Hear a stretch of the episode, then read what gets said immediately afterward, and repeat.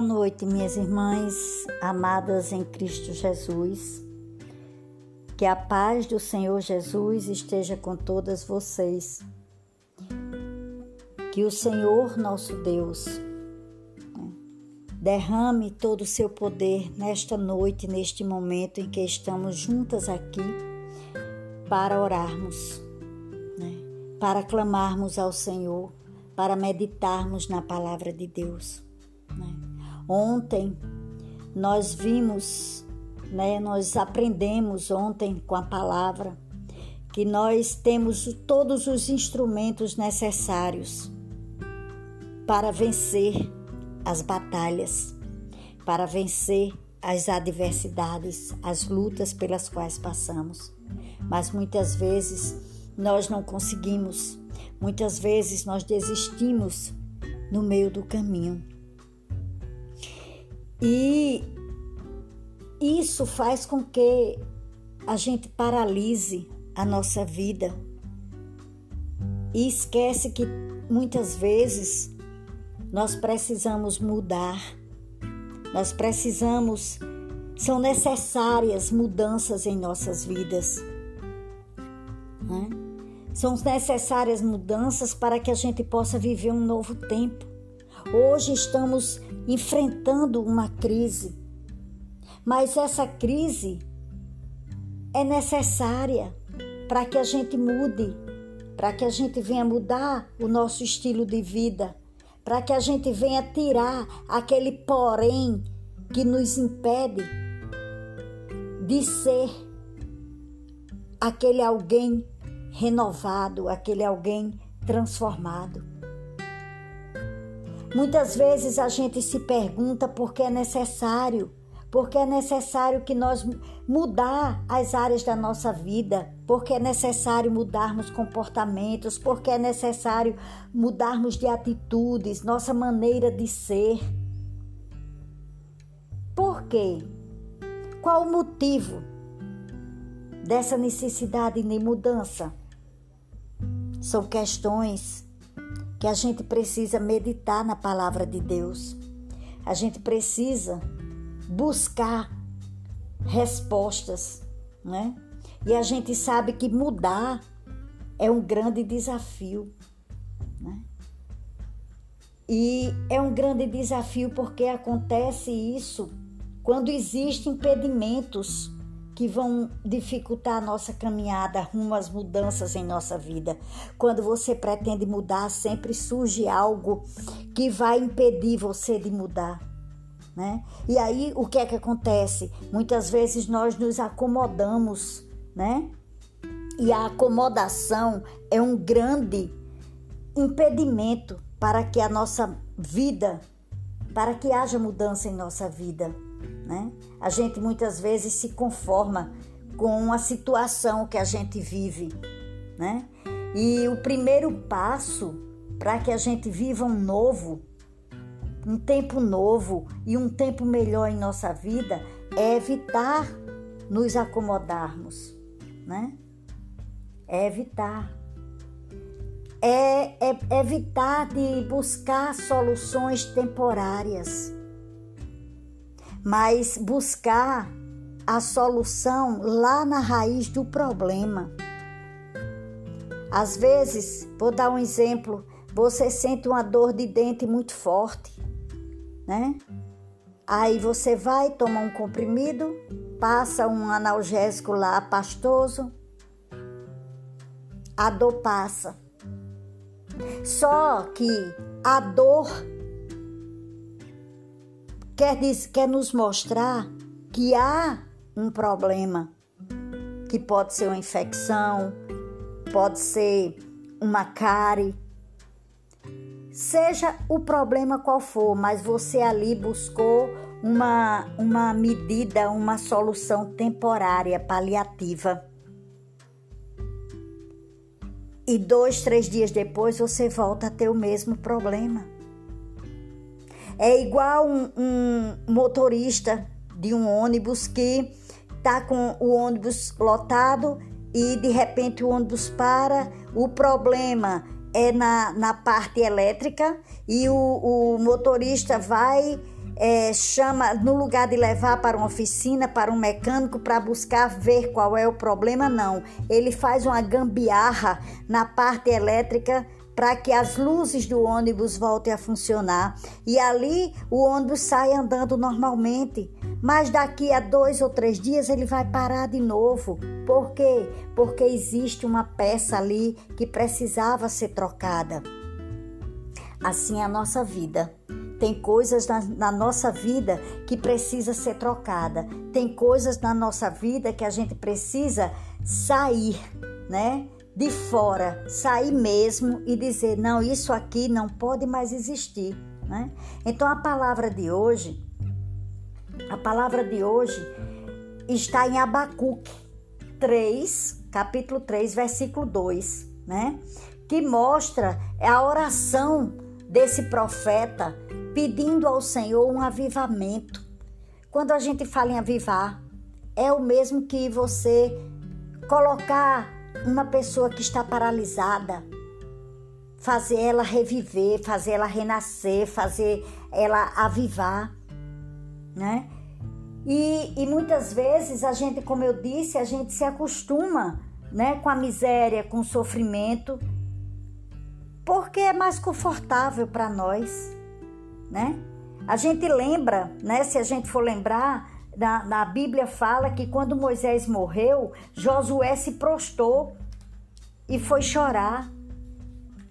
Mas Deus disse a ele que se levantasse e saísse daquele lugar de acomodação, porque ali nada iria mudar na, na vida dele nem na vida do povo.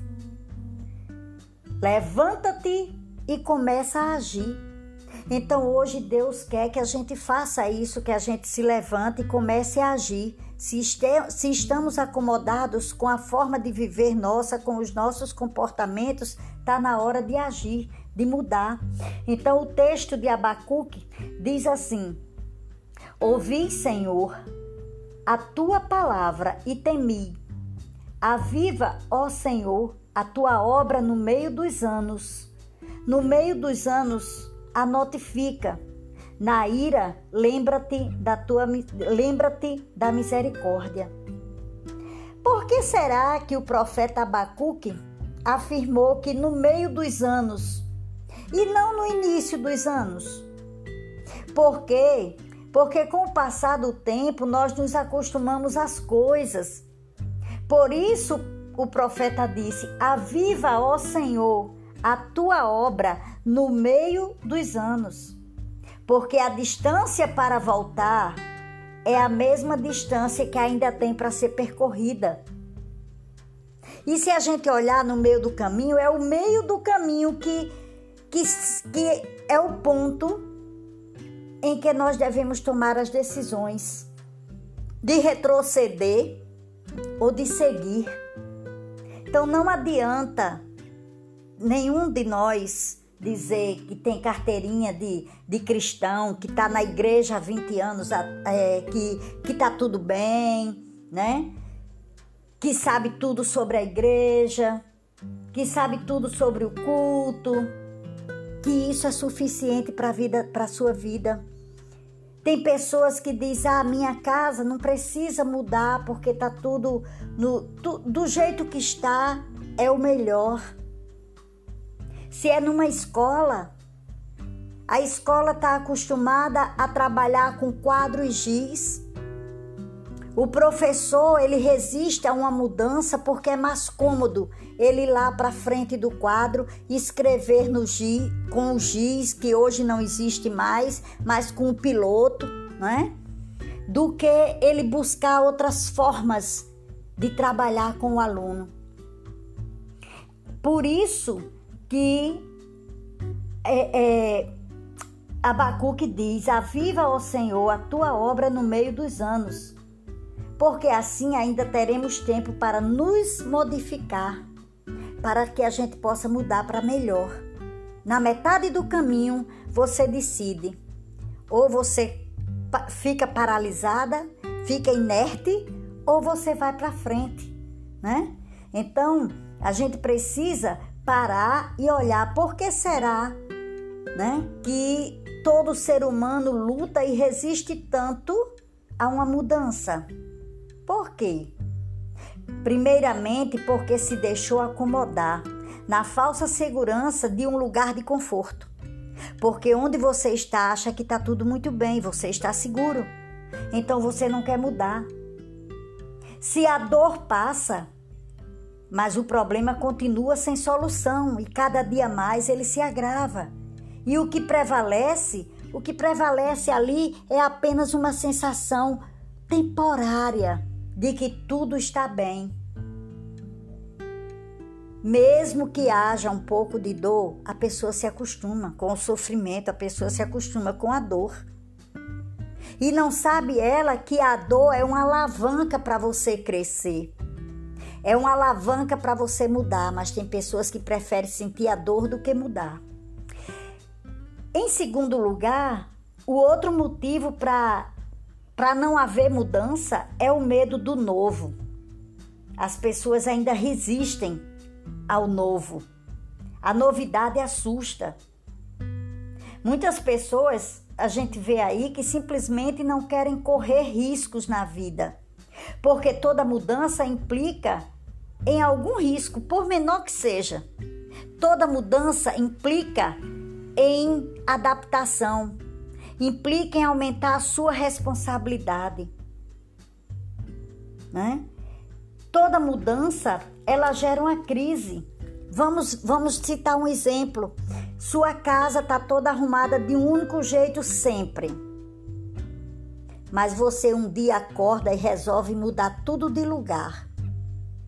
Tudo de lugar, você, você transforma a sua casa. Aí o marido chega, já chega estressado, perguntando por que é que foi tirado aquilo do lugar, por que mudou tudo, onde está a cadeira que ele gosta de sentar, que tem que ser ali, e ali começa uma crise, começa uma discussão. Por quê? Porque afinal ele diz, porque afinal você mudou tudo de lugar. Então toda mudança ela gera sempre uma crise. Por menor que ela seja, as pessoas, o que, o que eu percebo é que elas não querem enfrentar nenhum tipo de crise né? Mudanças, elas sempre vão gerar isso. Por isso que o ideal que seja feita não subitamente, mas gradativamente que haja uma mudança. Porque eu falo nisso e dei o exemplo de escola, né? Eu trabalhei muitos anos como gestora de uma escola e sempre que nós íamos mudar a rotina da escola, tinha sempre confusões, tinha sempre aqueles que iam ficar insatisfeitos, aqueles que não gostavam, aqueles que ficavam de cara feia. Por quê? Porque aquela rotina que foi mudada, para aquele professor ia dar mais trabalho. Ia, é, ia, é, ia exigir mais dele. E muitas vezes as pessoas não querem, aí perdem a oportunidade de, de mudar. Né? A, a principal questão para que não se perca ou que venha perder a oportunidade de mudança, é você entender que precisa ocorrer mudanças sim, para que nós cheguemos ao novo. Muitas pessoas, elas trilham rotas na, em suas vidas que é a rota da destruição. Se não houver realmente uma mudança, né, o caminho vai ser o quê? Vai ser o inferno, vai ser o caminho da desgraça né? Lá em Provérbios 14, 12, deixa eu olhar aqui na Bíblia. Deixa eu ler aqui na Bíblia. Em Provérbios 14, 12 diz: Há caminho que ao, que ao homem parece direito, mas o fim dele são os caminhos da morte. Então, quando uma pessoa sente que precisa ouvir a palavra é porque Deus está lhe dizendo que para evitar o destino certo da autodestruição é preciso aproveitar a oportunidade de mudar de vida. Mas tem pessoas que buscam a Deus para ouvir porque querem ouvir aquilo que é de interesse dela, aquilo que é conveniente para ela, o que ela realmente quer ouvir. E não consegue enxergar nem compreender o que Deus está falando, o que Deus está dizendo que ela precisa mudar. Deus está dando uma oportunidade. Na palavra de ontem, Jeoás perdeu a oportunidade de vencer a Síria. Por quê? Ele tinha tudo ali, ele tinha todas as instruções. Mas ele se acomodou, ele teve preguiça e fez aquilo que ele queria fazer. Usou apenas três flechas. Ele não conseguiu enxergar que, as, que a direção de, de Eliseu para ele, ele não conseguiu ver uma revelação ali, que era a revelação da vitória. Ele estava simplesmente, mecanicamente obedecendo ao que Eliseu estava fazendo, sem buscar a verdadeira mudança, a verdadeira oportunidade de vitória que Deus estava dando. Então, muitas vezes, Deus está dando oportunidade para que nós possamos vir a mudar a nossa vida e a gente perde isso.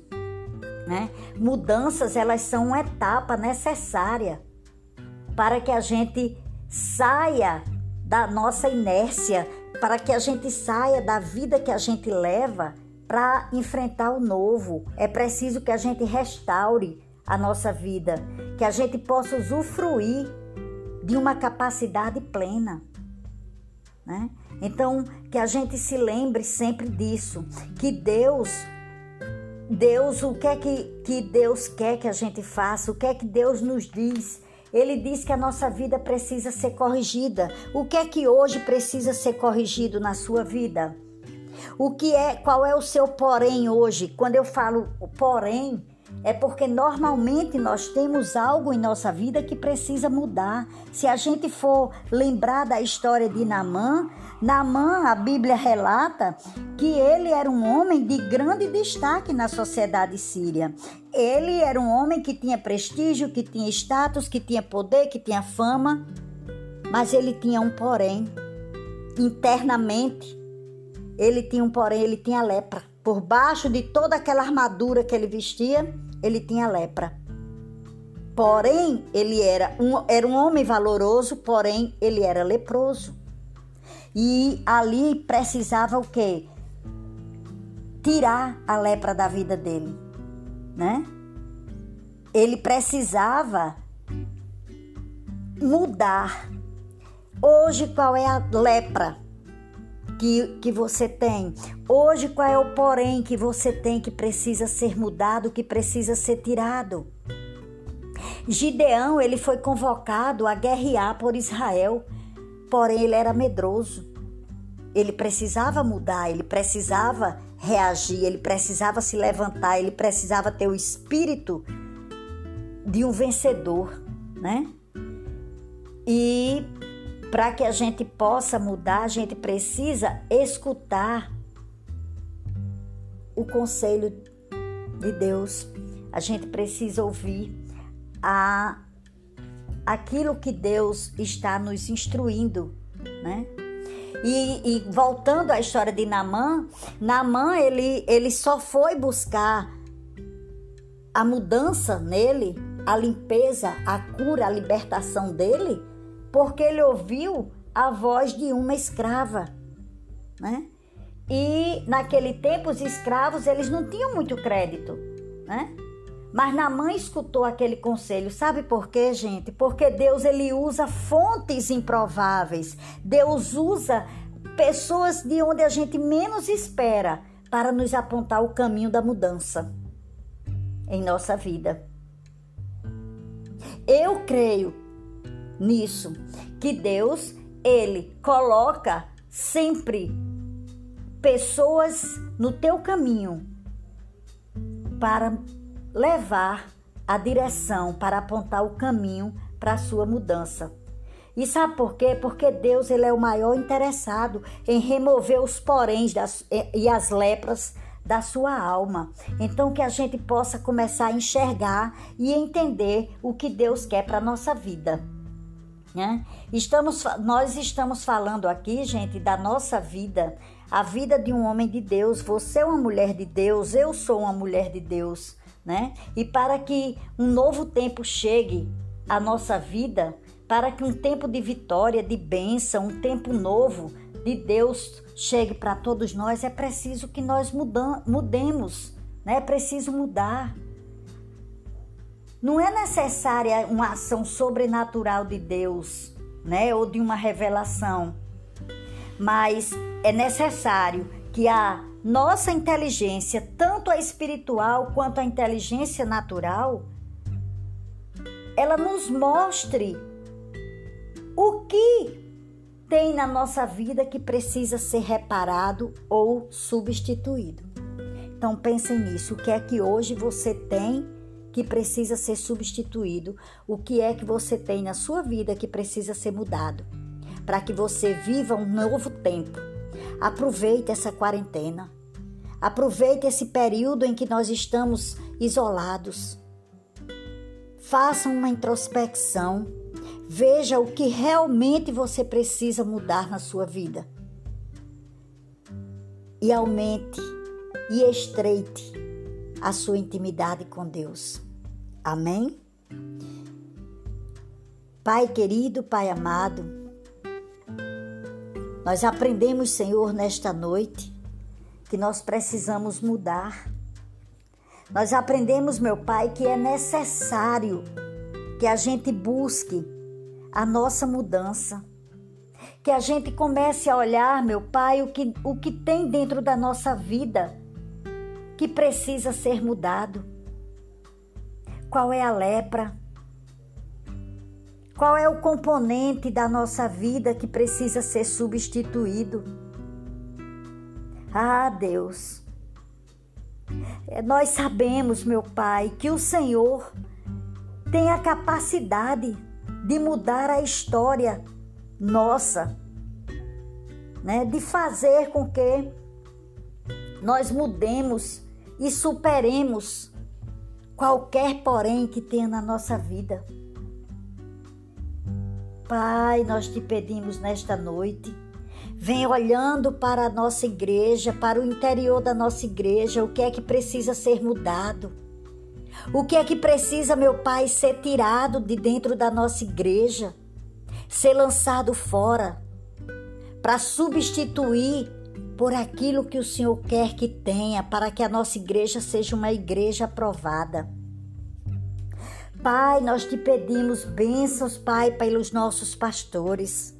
Nós te pedimos bênçãos, meu Pai, para cada uma que está aqui. Nós queremos te agradecer, meu Pai, pela nossa vida, agradecer por esse momento que o Senhor no, nos dá essa oportunidade de te buscar, de buscar a tua face, de ter um encontro com o Senhor todas as noites, meu Pai. Oh, Senhor Deus, que esse período seja verdadeiramente um período de mudanças. Mudança, meu Pai para que haja um novo tempo, para que haja transformação, para que haja quebrantamento, para que haja cura, meu Pai, cura. Que o Senhor traga cura, traga cura, traga cura para todos aqueles que estão enfermos, os que estão infectados com esse novo vírus, meu Pai. Que o Senhor traga libertação para aqueles que estão aprisionados, meu Pai pelas coisas que não são de ti. Pai, abençoa o nosso grupo, abençoa, meu Pai, o ministério de todos nós de dentro da igreja. Abençoa, meu Pai, pastor Assis e pastor Elidiane. Que Deus continue colocando propósitos, meu Pai, no coração, plantando propósitos no coração do pastor Assis e pastor Elidiane, como colocou hoje, meu Pai, esse projeto lindo que ele hoje, junto com os reverendos, fez. Ô oh, Senhor, continua abençoando a vida deles, para que eles cada dia mais tomem conta de nós, de, das ovelhas dele e de toda a equipe que trabalha com ele. Pai, é isso que nós te pedimos nesta noite.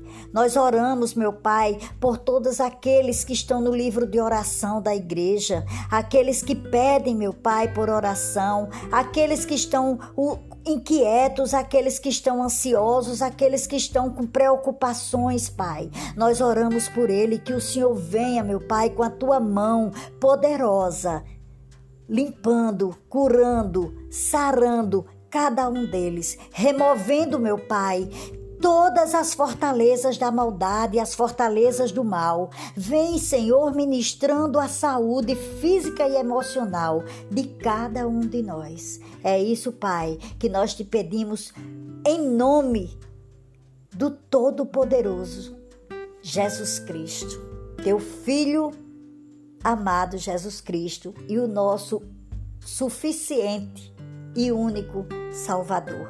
Amém? Fiquem todas na santa paz de Deus e até amanhã, em nome de Jesus.